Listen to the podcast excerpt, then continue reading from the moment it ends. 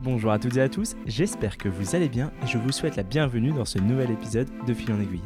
Je suis Émeric Beaumont et chaque semaine, je vais à la rencontre de personnalités singulières au parcours hors du commun. Pour essayer de répondre aux questions que l'on s'est tous déjà posées au moins une fois, pourquoi certaines personnes ont fait le choix de prendre une voie différente? Comment ont-elles fait pour réussir? Mais surtout, in fine, comment de fil en aiguille elles en sont arrivées là où elles sont aujourd'hui? C'est possible de faire autrement, d'oser et de concrétiser. La preuve, ils ont pu le faire et maintenant plus d'excuses, vous savez comment.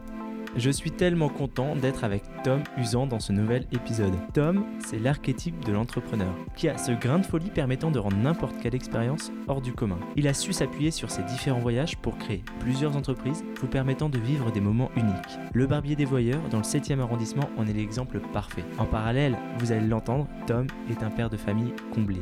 Honnêtement, je vous encourage à lui rendre visite, rien que pour déguster les spiritueux savoureux qu'il sait vous proposer et rencontrer ce personnage aussi authentique que professionnel. J'espère que vous allez prendre autant de plaisir à écouter cet épisode que j'en ai pris à l'enregistrer avec lui. Une dernière chose avant de vous laisser en bonne compagnie, n'oubliez pas de laisser une note 5 étoiles. Sur ce, très bonne écoute. Bien, bonjour Tom, merci beaucoup de m'avoir invité ici au Royal Monceau aujourd'hui exceptionnellement pour, euh, pour notre rencontre. Euh, J'ai envie, es d'accord, qu'on commence par, par la base, par toi. D'où est-ce que tu viens? Quelle enfance tu as eue? Où est-ce que tu as grandi? Alors moi j'ai grandi euh, à Neuilly avec euh, une famille de quatre enfants, euh, des parents entrepreneurs, un père qui était dans le textile et qui, s'est battu toute sa vie dans, son, dans son travail où je voyais ses galères et qui dès le début me montrait tout, même en chiffres. Donc ça c'était très intéressant. et voilà, collège, lycée classique, j'étais plutôt bon. Ensuite, euh, j'ai fait des études d'expert comptable en candidat libre. Euh, j'ai voyagé beaucoup pendant ces études. C'est pour ça que j'ai été euh, en candidat libre. J'ai été en Australie pendant 4 mois, j'ai été à New York pendant 4 mois. J'ai fait plein de métiers différents pendant que j'ai révisé ces études très, très compliquées. Ok, pourquoi c'était compliqué? C'était les études d'expert comptable, c'est un peu comme un marathon. D'accord. C'est pas du tout un sprint. Ça veut dire que c'est tout le temps long et fastidieux. Et euh, après, il fallait faire des stages, etc. en comptabilité. C'était pas quelque chose qui me plaisait forcément. Et donc, euh, à la fin de ces études-là, euh, vers 4e, 5e année, j'ai monté quatre magasins de déstockage en province. D'accord. En fait, je me suis rendu compte qu'il y avait un effet d'ouverture et fermeture en province qui était, qui était assez important. Et donc, en fait, sur les trois premiers mois d'ouverture d'un commerce, je prenais des beaux précaires. Et euh, pendant trois mois, j'envoyais de la com à fond. Ça me permettait derrière de faire des énormes chiffres sur les trois premiers mois. Je laissais trois mois de creux, je remettais une tonne de stock et je disais liquidation. Hmm. Et ça me permettait en fait de réutiliser à chaque fois euh, mon stock restant. À la fin, avec les associés, ça s'est plus, ça s'est pas bien euh, passé. J'ai revendu et donc ensuite j'ai travaillé dans la finance. Ok, là on aura l'occasion d'en reparler euh, juste après, mais pourquoi en candidat libre tu, tu voulais partir voyager C'était un, objet pour toi? Alors non, c'est parce que je, je n'arrivais pas à apprendre avec un professeur qui m'expliquait. J'arrive à apprendre, j'arrive à comprendre quand je le fais seul. En Sinon, autodidacte Voilà. Sinon, je n'y arrive pas. Bon, bah, ça mérite d'être très clair. Voilà. Et donc, tu m'as parlé de ton père, qui lui était euh, donc entrepreneur. Ma mère aussi. Ta mère aussi Dans la même entreprise Non, ma mère, elle, a, elle est entrepreneur dans l'optique. D'accord. Magasin d'optique, pareil, euh, commerçante, euh, problème de commerçant, problème et avantage des commerçants. Il n'y a pas que des problèmes. Et à ce moment-là, tu ne t'es pas dit, moi aussi je veux monter ma structure C'était pas un leitmotiv pour toi? Si, mais si tu veux, moi j'ai un cadre. Moi je suis marié, j'ai un enfant qui a un an. Et en fait, euh, mais je t'en parlerai après, quand j'étais dans la finance, pendant trois ans, le fait d'avoir une personnalité donc très euh, finalement euh, rangée, avec femme, enfant, etc., j'ai cru que mon métier devait être rangé. Hmm. Alors que c'est pas du tout, ça ne me ressemble pas. Et donc, un jour, je suis allé voir quelqu'un qui m'a dit ça, qui m'a dit, tu sais, c'est pas parce que tu as une femme, un enfant et que euh, tu as ta maison, etc., que tu dois forcément faire des choses euh, clichés de mecs qui ont une femme et un enfant jeune. et là, le mec, il m'a fait switcher.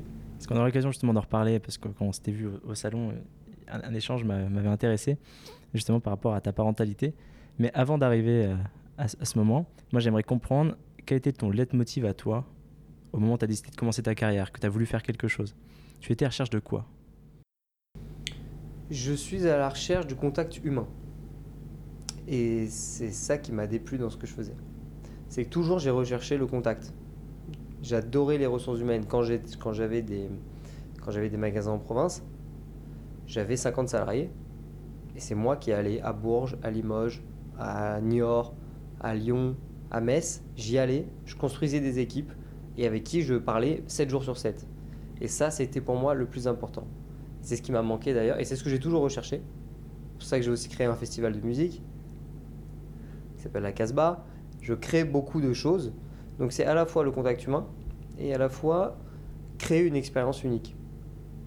Je pars d'un principe de base, ce qui me plaît pas, et je vais essayer de le personnaliser avec mon expérience, avec ma créativité, et essayer d'en faire quelque chose de complètement différent, de nouveau. Comment tu as innové alors dans le festival de musique avec la Casbah? La Casbah, on est allé chercher de la musique, de par exemple. Ah bah, on est allé chercher par exemple de la musique de Goa en Inde en 2017 euh, pour créer un festival de 24 heures euh, à une heure de Paris avec des chameaux, des sorcières, 24 heures de DJ qu'on a ramené de Chicago, d'Inde, de, de partout. Et ça se faisait pas avant, c'est ce genre de musique. Aujourd'hui, tu écoutes de l'électro, afro partout. En 2017, t'en écoutais pas. D'accord, donc précurseur. Est-ce que c'est cette, euh, cette base de voyage que tu as faite à travers le monde, qui t'a construit tes expériences, qui t'a donné envie de, de le mettre en place ensuite dans tes projets entrepreneuriaux? Ou c'est bien plus profond? C'est d'abord une envie intrinsèque de découvrir qui me fait voyager. J'ai voyagé en Amazonie pendant plusieurs semaines. J'ai appris à chasser, j'ai appris à pêcher là-bas. J'ai voyagé en Bolivie, en Argentine, en- au Pérou, euh, Thaïlande, Sri Lanka, Cambodge, partout. Et euh, c'est à chaque fois là-bas, je me nourris un peu de ce qui se fait. Je prends le meilleur, je reviens, j'arrive en France et je me dis ok, il y a ça, ça, ça à faire. Je vais te parler des. Tu vois, les pokes, aujourd'hui, ça cartonne. en 2015, j'étais à deux doigts d'ouvrir un poke euh, parce que je suis revenu d'Australie. J'étais à deux doigts d'ouvrir un poke avec un copain à moi. On l'a pas fait parce que expert comptable, etc. Je devais faire des stages. Mais, euh, mais c'était quelque chose qui, euh, tu vois, euh, était nouveau, qui était euh, à l'étranger et que j'ai voulu ramener. Mais justement, sur ton mindset, j'aimerais comprendre comment on passe de, de la finance, de ton métier, du voyage, à du jour au lendemain ouvrir un salon, juste après le Covid, c'est ça, hein, en 2020 Tu ouvres un, salon de barbier, un barbier des voyeurs. Alors, est-ce que tu peux m'en parler? Comment ça s'est fait? Comment tu l'as construit? Pourquoi ce nom? Et même au niveau de l'expérience, parce que quand on arrive chez toi, tu nous accueilles avec bah, un verre de saké, avec un verre de, de pastis, de whisky. Enfin voilà, comment et pourquoi? Alors, le barbier des voyeurs, c'est une histoire marrante parce que euh, je, donc je venais de quitter la finance. Je faisais de la finance d'entreprise où on levait des fonds pour des boîtes euh, euh, entre euh, donc mid-cap. Je termine après trois ans. Mhm. Et puis, je suis assis sur le, le canapé du magasin de ma mère à Saint-Germain, rue de Grenelle, qui s'appelle Voyeur. D'accord. Et euh, je vois que Christian Louboutin euh, s'en va. Ils sont là, je passe les voir. Et donc là, je me dis euh, tout de suite qu'il faut que. Je me dis tout de suite qu'il faut que, que j'aille les voir. Donc je vais les voir et finalement, il m'explique qu'il y a une personne qui, qui s'en va. Le propriétaire laisse la boutique. J'ai dit, bah, donnez-moi le numéro du propriétaire. Je l'ai appelé. J'ai pris la boutique sans savoir quoi faire. Ah oui, quand même. Ah oui Juste pour l'emplacement. juste pour remplacement, parce que j'adorais cette boutique. Et donc je reprends Christian Louboutin, et là je me dis ok. Et puis par hasard, je vais chez un barbier encore, et je détestais les barbiers. Je détestais les barbiers, je n'aimais pas aller chez le coiffeur. Pourquoi? Parce que quand on va chez le barbier et chez le coiffeur, on se rend compte qu'on est chez le barbier et chez le coiffeur. Hmm. Surtout le barbier. Et donc, je me suis formé en tant que coiffeur, en tant que barbier, pour essayer de comprendre qu'est-ce que je pouvais faire et améliorer pour changer ces choses naturelles ou non. Et donc là, tu reprends tes études. Tu as déjà ton DCG, tu... J'ai DSCG, j'ai passé tout mon stage pour le DEC, Mhm. et ensuite euh, j'ai juste décidé de me former euh, pour le CAP coiffure. Ok, donc là, tu commençais quand même à savoir ce que tu allais faire dans ce local. J'ai commencé exactement après euh, trois semaines. quoi. D'accord.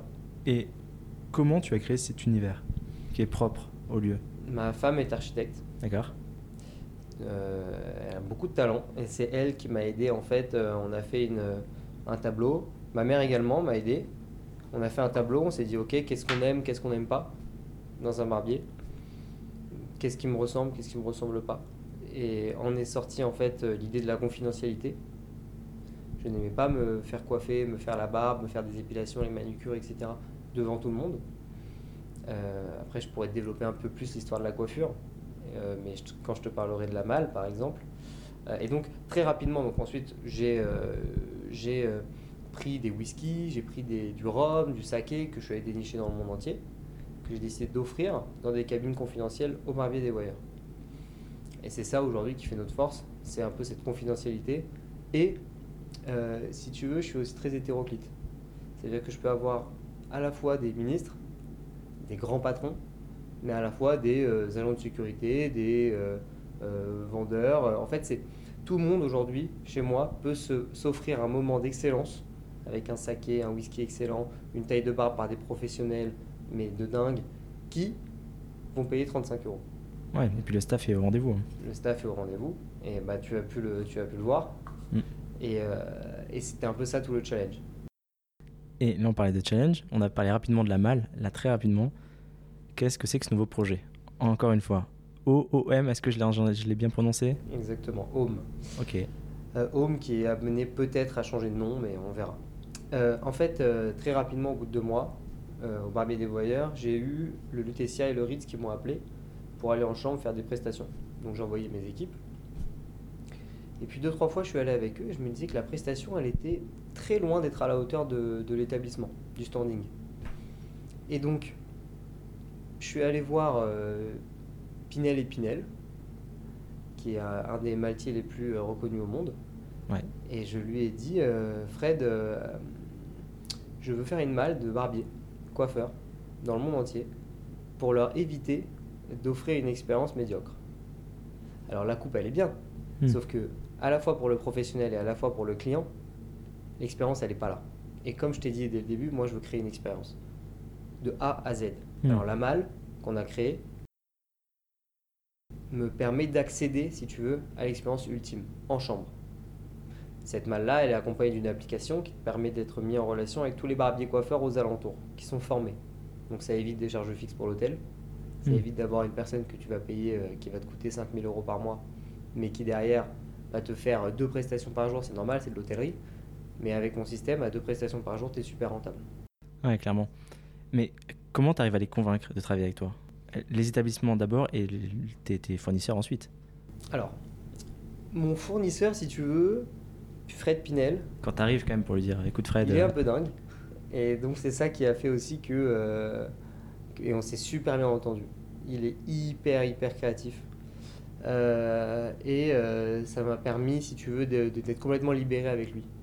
J'ai pas eu de non. Et ça, c'est Mhm. extraordinaire. Moi, je, je dis jamais non à mes clients. C'est rare. Mais en fait, et d'ailleurs, j'ai des clients qui me disent parfois euh, Vous êtes américain? Je dis non, c'est parce que vous dites jamais non. Euh, des, par exemple, euh, ça m'est arrivé au Royal Monceau une fois, ok. le directeur. Voilà, est-ce que euh, vous êtes américain? Je dis non. Il me dit Mais vous ne dites jamais non. J'ai dit Bah, parce que le but c'est de trouver une solution. C'est vrai. Et donc en fait, euh, je rebondis. Et, et donc Fred, en fait, il, il m'a permis d'être super créatif. On a breveté cette malle euh, dans le monde. Et euh, l'idée, c'est d'attaquer. Donc là, on est en France. Et d'attaquer euh, rapidement euh, le Moyen-Orient et les États-Unis. Ok, rapidement, c'est-à-dire quel horizon? Euh, six mois Donc pour Parce ça, le voyage la semaine prochaine. euh, Ouais. en fait, euh, en fait, si tu veux, le, le- l'expérience que j'ai que j'ai créée, euh, elle, je pense qu'elle s'adapte plus sur des Américains qui ont l'habitude d'un service exceptionnel. En France, ils sont un peu plus frileux de la nouveauté. C'est comme ça. Je l'ai Mm. vu. C'est, on, on a travaillé là avec le Cheval Blanc. On a travaillé, on avec le Royal Monceau. On travaille avec aussi des entreprises parce que je, je vends des, des- des abonnements pour les entreprises. Je transforme leur lieu de travail en lieu de bien-être avec, grâce à cette malle. D'accord. Je t'en parlerai. On peut en parler maintenant. on peut hein. en parler maintenant. Donc en fait, euh, moi j'ai deux business dans Ouais. Home. J'ai euh, à la fois, si tu veux, l'amélioration de l'expérience de soins et de coiffure pour les hôtels, et à la fois, en deuxième client, des sociétés qui veulent offrir du bien-être à leurs salariés. Alors moi, donc, c'est mon expérience de la finance qui m'a montré ça, on a besoin de se sentir bien dans le, le- le lieu où on travaille. Et l'idée, c'est pas juste de les sortir en leur disant venez, on va faire un team building euh, là-bas, on va dans un bar, etc. Moi, je veux transformer leur lieu de travail en lieu de bien-être. Et donc, on vient avec la malle, je leur mets à disposition un de mes meilleurs coiffeurs barbiers, une esthéticienne d'accueil, et ça leur permet d'offrir à leurs collaborateurs une expérience unique au monde, dans leurs locaux. Et donc, j'ai créé une plateforme pour que tous les collaborateurs prennent rendez-vous. Ouais, donc une vraie valeur ajoutée. euh. Et on arrive, et en fait, c'est des abonnements sur 12 mois. Donc, comme ça, ils savent que tous les mois, ils ont leur coiffure, leur soin du visage, leur manucure pour les femmes, le brushing. Et comme ça, ça crée de la récurrence. Et là, on a signé avec euh, trois sociétés différentes des abonnements. Et c'est également, il y a une société qui m'a pris des abonnements pour offrir à ses clients. Qui offre à euh, Nike, Chanel, etc. Euh, au lieu de leur offrir des AirPods ou des Mac pour travailler avec eux, ils leur offrent des journées de mal et de, de, de soins pour les collaborateurs. Et quel est toi ton secret justement pour aller démarcher ce type de client? Parce que quand on s'est rencontrés la première fois au salon, tu me disais que tu n'étais pas du tout un négociateur toi de base. C'est pas ton travail de négocier, de, de faire du démarchage. Et là tu me dis que tu vas t'attaquer à l'Asie, au Moyen-Orient, que déjà en France tu as un beau marché. Comment tu fais si ce n'est pas ton ADN Écoute, moi je suis pas très fort dans la communication. Il faut savoir où est-ce que tu es fort, où est-ce que tu pas fort. Euh, moi je sais créer et je sais gérer des gens. Sur la communication, je suis j'ai une faille. Et je, je- même sur moi-même, je ne sais pas je ne sais pas bien communiquer. Je sais qu'il faudrait que je capitalise sur moi parce que j'ai euh, je suis un peu artiste, etc. Mais je, je ne sais pas le faire, je ne le fais pas et j'ai pas ce réflexe-là. Par exemple avec Instagram, je ne suis jamais sur Instagram. Je suis un peu à l'ancienne. Hmm. Et alors, comment je fais? Je fais beaucoup de direct. Je rencontre quelqu'un, et ben je vais lui parler. Je vais lui parler. Je, je- je- je discute avec lui, je regarde ce qu'il fait, je prends sa carte, je rebois un café avec lui, je l'invite à déjeuner, on y va. Mais je suis très peu sur LinkedIn, sur. Mais attention, je vais m'y mettre. hein. c'est important de personne Je vais y mettre. Tu vois, on a pitché le, le Win euh, à Las Vegas, qui est le plus grand hôtel de Las Vegas, 4750 chambres. Ça, c'est grâce à une de mes collaboratrices. Je ne veux pas dire son nom, mais c'est quelqu'un qui m'obtient euh, des, des très beaux rendez-vous avec euh, plusieurs grandes marques. Euh, et, euh, et qui euh, peut-être un jour, euh, enfin je l'espère, euh, sera associé. Quoi. Et quelle est ta plus grande difficulté aujourd'hui alors dans tes entreprises? Celle que tu rencontres le plus fréquemment? Le personnel, c'est, euh, on va dire, le ex aequo avec euh, la partie, euh, avec la partie communication. Hmm. Voilà, le personnel parce que euh, il faut, euh, il faut, euh, il faut gérer des, il faut, il faut gérer des, des gens et puis c'est pas mes mains parfois le problème. C'est que c'est pas mes mains. C'est à dire qu'on va faire euh, là une, une, un émir Ok. et bah je peux pas. euh, c'est pas moi qui vais lui faire la barbe. Je suis obligé de me reposer sur des personnes et je dois avoir confiance en elles à 200%. Et c'est ça qui va être le plus compliqué, c'est de, de, de- de réussir à travailler sur euh, euh, tisser des relations de confiance donnant-donnant. Aujourd'hui, le travail, c'est plus comme avant. Quand tu as quelqu'un qui travaille avec toi, parce que moi je dis jamais qu'il travaille pour moi. Je veux qu'il travaille avec moi, et même, même à eux, je leur dis, je leur dis, vous n'êtes pas mes salariés. On travaille ensemble. Même si c'est moi qui vous paye. Le but, c'est que vous, vous me fassiez gagner. vous- si vous me faites gagner de l'argent, moi, je vais vous faire gagner beaucoup d'argent. Ouais, c'est un Tu vois? Partenariat. Et aujourd'hui, c'est un, peu un peu comme ça que je vois le, le, le travail. C'est comme ça que j'essaye, si tu veux, de pallier à ces difficultés du personnel, en tout cas. La deuxième euh, difficulté, c'est la communication. Et la communication, je suis encore en train de me chercher, euh, si tu veux. euh, j'arrive à, j'arrive à avoir des, des, des- bonnes idées, mais les mettre en application, je suis encore en train d'essayer de trouver la bonne équipe qui me permettrait de les mettre bien en application. C'est bien noté. J'aimerais qu'on reparle d'un des sujets qu'on avait abordé ensemble quand on s'était rencontrés la première fois. C'était ton été, le voyage que tu as passé avec ta famille, avec ton enfant euh, cet été, et des sirènes pendant les bombardements en Israël. Euh, et que tu m'as dit, avant, petit, j'avais l'habitude, ça ne me, j'ai grandi avec, ça ne me traumatise pas, etc. Mais maintenant que j'ai un enfant, je ne le vis pas du tout pareil et je pense plus de la même façon. Donc ma question est peut être très simple d'apparence, mais est-ce que tu penses que devenir père, ça a changé tes priorités dans le business et dans le personnel? Oui, énormément. Et je m'en rendais pas compte. Je prends moins de risques. Ou en tout cas, j'ai l'impression que le risque m'affecte plus, psychologiquement. Euh, cette idée du risque, moi, je l'ai toujours eu. Cette idée de si tu prends pas de risque, tu peux pas, tu peux pas croître. Ça, c'est comme ça, tu vois. Euh, et avec Joe, le petit, s'appelle Joe, euh, j'essaye, en tout cas financièrement, de me backuper un peu plus. Voilà, c'est ça qui a changé en fait avec, euh, avec Joe. Alors, est-ce que c'est une force, est-ce que c'est une faiblesse? Justement, je suis encore en train de me poser la question.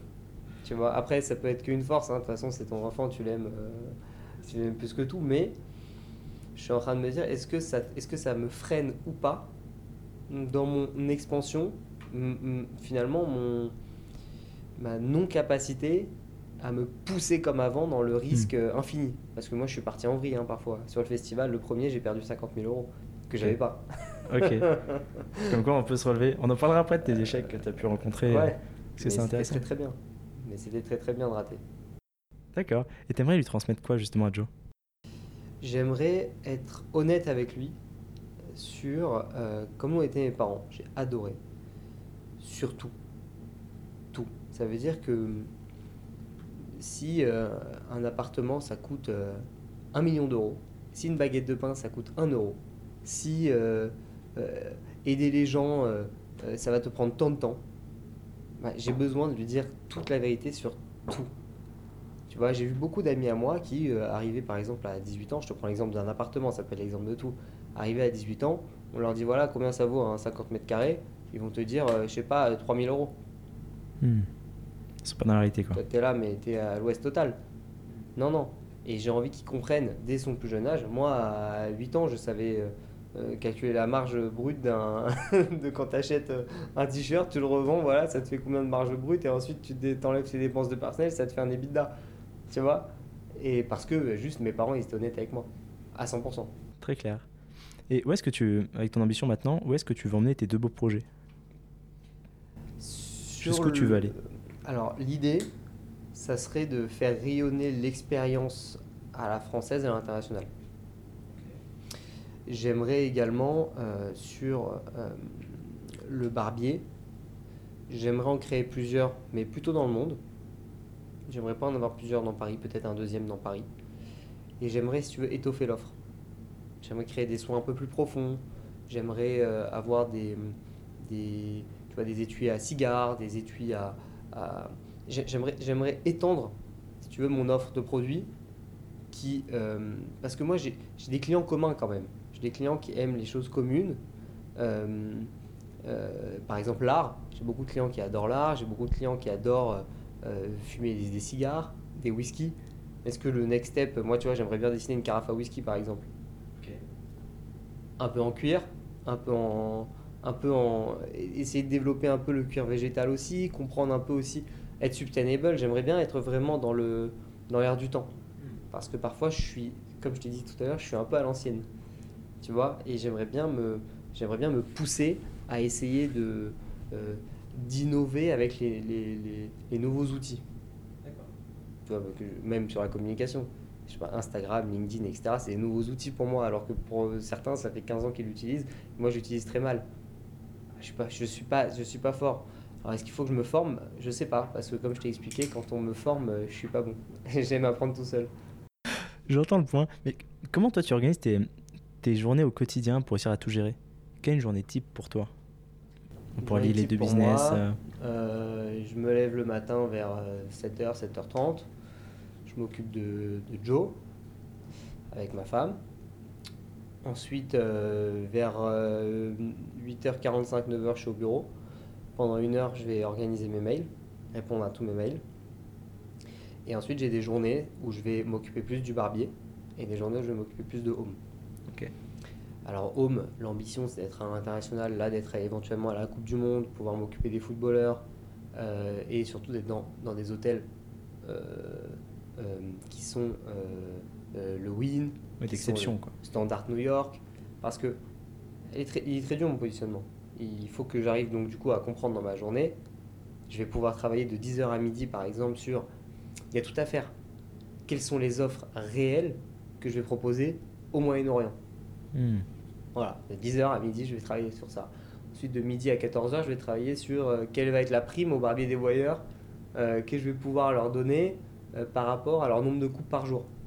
Ok, bah, je vais calculer mes, ma rentabilité par cabine et je vais dire, ok, bah, s'ils me dépassent ce chiffre-là, ça me permettra de leur donner tant. Et derrière, euh, je vais surtout faire, je vais aussi faire des rendez-vous physiques. Et puis, je gère parfois la manutention. Ok. Donc ça, c'est ça, ça me plombe un peu. Mais aujourd'hui, je suis trop petit pour, pour déléguer. C'est une la malle, elle vaut presque entre 80 et 100 000 euros. Donc tu vois, j'essaye investissement. de, de faire attention. Surtout que j'ai une deuxième qui arrive là, petite, plus petite, beaucoup plus technique. Donc euh, elle arrive fin octobre. Il faut que je sois prêt là à accueillir euh, fin octobre, début novembre, avec ma nouvelle image de marque à l'international, mes nouvelles expériences, et ça permettrait de lancer le euh, vraiment home. Ok. Et là, si tu as une frustration pardon, au quotidien, est-ce que tu en as une? Quelle est-elle? Ouais, j'ai l'impression de faire trop de choses. D'accord. Et euh, je suis dans trop de lieux différents. Tu vois, j'ai un bureau dans le 8e, Hmm. j'ai le barbier qui est dans le 7e, là je suis au Royal Monceau. Ouais. Donc tu vois que tu m'as, tu m'as rejoint, je travaille dans une salle du Royal Monceau, même si aujourd'hui euh, on est tous un peu euh, nomades dans le travail, j'aimerais avoir un lieu plus fixe. Donc j'attends un petit peu, c'est normal, c'est le début. Hmm. Mais derrière, j'aimerais avoir un lieu plus fixe et avoir, avoir un peu l'énergie des personnes avec qui je travaille. Et, euh, et, euh, et c'est ça aujourd'hui qui me, qui me plombe un peu parfois parce que je suis seul. Ouais, c'est que t'as pas cette effervescence qui te permet de. pas cette effervescence qui me permet d'aller encore plus loin. Ok. Alors j'essaye de la sortir de, de mes tripes. Tu vois, quand j'arrive le matin, j'essaye de me mettre moi-même la pression. Mais je pense que c'est ça le plus dur pour un entrepreneur. J'en parle avec mes copains qui sont entrepreneurs, c'est ça. C'est se lever le matin et se dire maintenant je vais créer de la valeur. Ouais. C'est ça. Quand je crée une, une expérience pour les sociétés, un jour je me lève le matin, je dis ok, comment je crée de la valeur avec la malle pendant qu'elle est dans un storage? Tiens, ok, c'est quoi le problème? Bon, bah les sociétés, je pense qu'elles peuvent vouloir ça. Ok, allez, vas-y, on y va. Et voilà, ça se fait. Mais bon, il n'y a pas d'organisation. Tu es là de 9h à midi à réfléchir euh, devant une feuille blanche. Comment Ouais. créer de la valeur? C'est ça le plus dur. C'est seul avec toi-même. J'aime beaucoup euh, poser quelques questions un peu plus personnelles à la fin de notre discussion, dont une euh, un peu particulièrement. Si demain tu croises le, le Tom d'il y a 15 ans, quel conseil tu aimerais lui donner Euh, c'est pas grave de rater. Parce que ça m'a beaucoup plombé quand j'ai raté. Euh, J'aurais aimé euh, pouvoir lui dire relève-toi plus vite. Hmm. C'est con, mais tu vois, j'ai toujours été bon à l'école. J'ai fini par avoir le bac au rattrapage et j'étais presque major en expert comptable. Donc pour tu vois, ça veut rien dire. Mais c'est juste que quand j'ai eu le bac au rattrapage, je suis tombé un peu dans ma tête. Mon ego, il a pris un coup, etc. C'était il y a plus de 10 ans. Hmm. Mais je m'en souviens encore.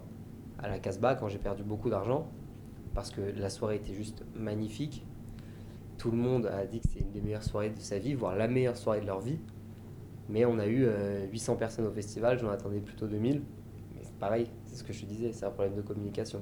Hmm. C'est-à-dire que la logistique était parfaite, mais on perd de l'argent, et puis ça m'a mis un vrai coup au moral. Ça a été ton plus gros échec? Ouais, ouais, ouais.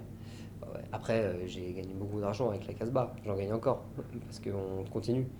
Mais, euh, mais c'était, c'était dur au début.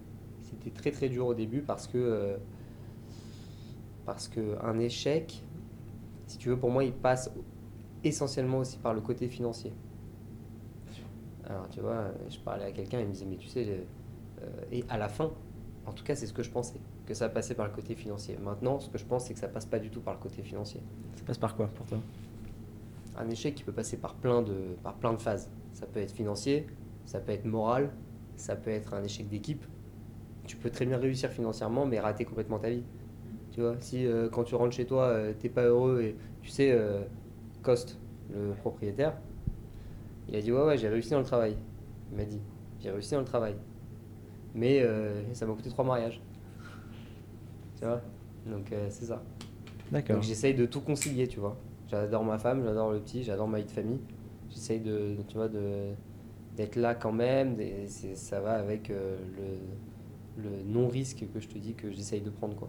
Bon, bah, je te dis n'importe quoi en réalité parce que j'arrête pas de prendre des risques. hein. Mais en tout cas, j'ai l'impression de- d'en prendre moins. De te sécuriser un peu plus. Voilà, exactement. Et qu'est-ce que tu fais un peu du temps libre que tu as à côté? Est-ce que tu as des passions à côté de ton activité? Tu fais du sport Tu fais de la moto Je sais que tu. euh, Je fais de la moto, je fais pas mal de boxe Ok. euh, anglaise. Ça me permet de me, me défouler. Euh, et euh, ensuite, franchement, je sors beaucoup avec mes, mes, mes potes. On sort avec ma femme souvent, on va en boîte à Paris, on va au Silencio, on va plein de boîtes différentes, tu vois. Les fameuses Silencio Castel, Voilà. etc. Et en fait, euh, ça me permet de, tu vois, euh, bon, la nounou, elle est tout le temps là. hein. Nous, on a de la chance. hein. On a réussi à avoir une nounou, tu vois, le mardi soir, on sort, on va, on va se, on se, ré- on se retrouve avec ma femme. Le vendredi soir, c'est Shabbat, on se retrouve avec ma famille. Euh, samedi soir, on sort toujours en boîte avec ma femme et donc tout le monde me dit mais vous êtes des parents, vous faites que sortir. Je dis oui mais bon, on est on est jeunes comme vous, c'est juste qu'on a eu un enfant tôt, tu vois. Et et, euh, et donc voilà, c'est c'est- c'est- c'est- c'est ce que je fais de mon temps libre. C'est ta, j'essaye de ta plus grande fierté, toi, ta famille? Ouais, franchement, euh, franchement oui, parce que j'ai un couple qui est très sain. Euh, j'ai un enfant qui est top et, euh, et j'ai réussi à faire ça quand même alors que euh, je montais, euh, je montais mes deux boîtes en même temps euh, et je suis content. Je suis content de ça, j'avoue. Tu Bravo. vois Félicitations. Est-ce qu'il y a un, un film, une série ou un livre que tu aimerais partager avec nous, qui que tu as lu, que tu as vu, qui t'a marqué? Il y a deux, euh, il y a une série qui m'a marqué Ouais. euh, qui s'appelle Mad Men. Ok. Je pense qu'on connaît tous. Euh, j'ai adoré le côté advertising des années 60 où ils arrivaient à te faire avaler que en fait fumer c'était bon pour la santé. Et puis j'ai adoré l'énergie, l'atmosphère de la série. Et récemment j'ai lu également j'ai lu deux livres qui ont été très très bons. Euh, un sur la création de l'armée de l'air israélienne D'accord. en 48. Comment ça s'est passé Euh, C'était extrêmement intéressant. En fait, l'armée l'armée israélienne a utilisé des avions nazis pour se défendre en 48. Ok. Donc c'est le comble. Bah, Il y a un avion sur deux qui décollait qui atterrissait pas, hein, ils- tu vois. Mais ils avaient parmi les meilleurs pilotes du monde parce que finalement, en- dans les années 45, enfin de 39 à 45, les États-Unis, ils ont réussi à, à faire une propagande telle qu'en fait, les pilotes, ils, avaient une, raison de vivre. Ils leur ont vendu une raison de vivre. Défendre la justice, la démocratie. Et en fait, en 48, ça a été facile pour les Israéliens d'aller voir ces mêmes pilotes, juifs ou non juifs, hein, en leur disant voilà, là vous avez une cause juste, il faut vous rebattre. Un État, voilà, qui a été donné par l'ONU, il faut euh, le défendre. Ils se sont fait attaquer en, le jour de l'indépendance par cinq armées en même temps. Et donc c'est intéressant de voir qu'est-ce qui a permis à un petit pays, ça comme tu vois, je connais très bien l'histoire du Pakistan aussi, je connais très bien. Il y a plein de pays, moi j'aime beaucoup l'histoire et la géographie, mais comment un petit pays, tout petit, a réussi à se défendre quand cinq armées ont attaqué en même temps, et notamment c'est passé par les airs. Avec la stratégie. Ça, c'était, ça, c'était un livre, et j'ai lu un autre livre qui s'appelle euh, euh, sur Jacques Chiffrine, qui en fait était euh, l'éditeur de. qui a créé les éditions de la Pléiade, qui sont D'accord. parmi les plus belles éditions. Et en fait, euh, Gallimard, euh, en réalité, a spolié euh, ce Jacques Chiffrine pendant la Seconde Guerre mondiale, qui était un juif. Et il, a fini par se suicider à 50 ans à New York parce qu'on lui avait tout pris. euh, il est parti avec sa famille, son fils. Bon, c'est un livre hyper triste, hein, mais, Ouais, c'est pas le plus joyeux. mais, euh, mais c'était, mais c'est voilà, c'est les livres qui m'ont un peu marqué ces derniers temps là. Ok, très très clair. Une dernière question. Euh, si, des, des- si des auditeurs veulent t'écrire, où est-ce qu'ils peuvent le faire? Pas sur LinkedIn, pas sur Instagram? Si, ils peuvent m'écrire, je vais lire. hein. je vais lire euh, sur, euh, sur Instagram ou. euh, ouais, sur Instagram, je vais lire. Sur LinkedIn, je vais lire. Je mettrai tout en description dans tous les Voilà, cas. et tous les puis, après, ils peuvent venir au Barbier des Warriors. Ils Ils passeraient un bon moment. Ils, passeront, ils passeront un bon moment. Et puis sur Home, c'est le site, ça s'appelle Homeworld. Euh, Aujourd'hui, c'est susceptible de changer. Il y aura le lien dans la description Voilà. dans tous les cas. Et puis, euh, et puis voilà. Moi, je veux, s'ils viennent et que je suis là au barbier, je leur offrirai un whisky, un saké, un rhum avec grand plaisir, même si c'est pas pour faire un soin. Eh ben, c'est bien noté. En tout cas, merci pour ton temps, merci pour des explications. Et j'ai hâte maintenant d'aller voir la suite avec la malle. Eh bah, écoute, euh, je vais t'y emmener. je, c'est bon. La suite est libre, donc on peut y aller. Parfait. Merci pour tout. Et voilà, c'est déjà la fin. Mais si vous êtes encore là, c'est que cette discussion de fil en aiguille vous a plu. j'espère que vous avez pris autant de plaisir à l'écouter que j'en ai pris à l'enregistrer. Croyez-moi, c'est uniquement possible grâce à votre soutien. Alors je compte sur vous pour largement le partager, ou plus simplement encore, vraiment plus simplement, en me récompensant d'une note 5 étoiles sur Apple Podcast. Je vous dis à très vite pour un prochain épisode.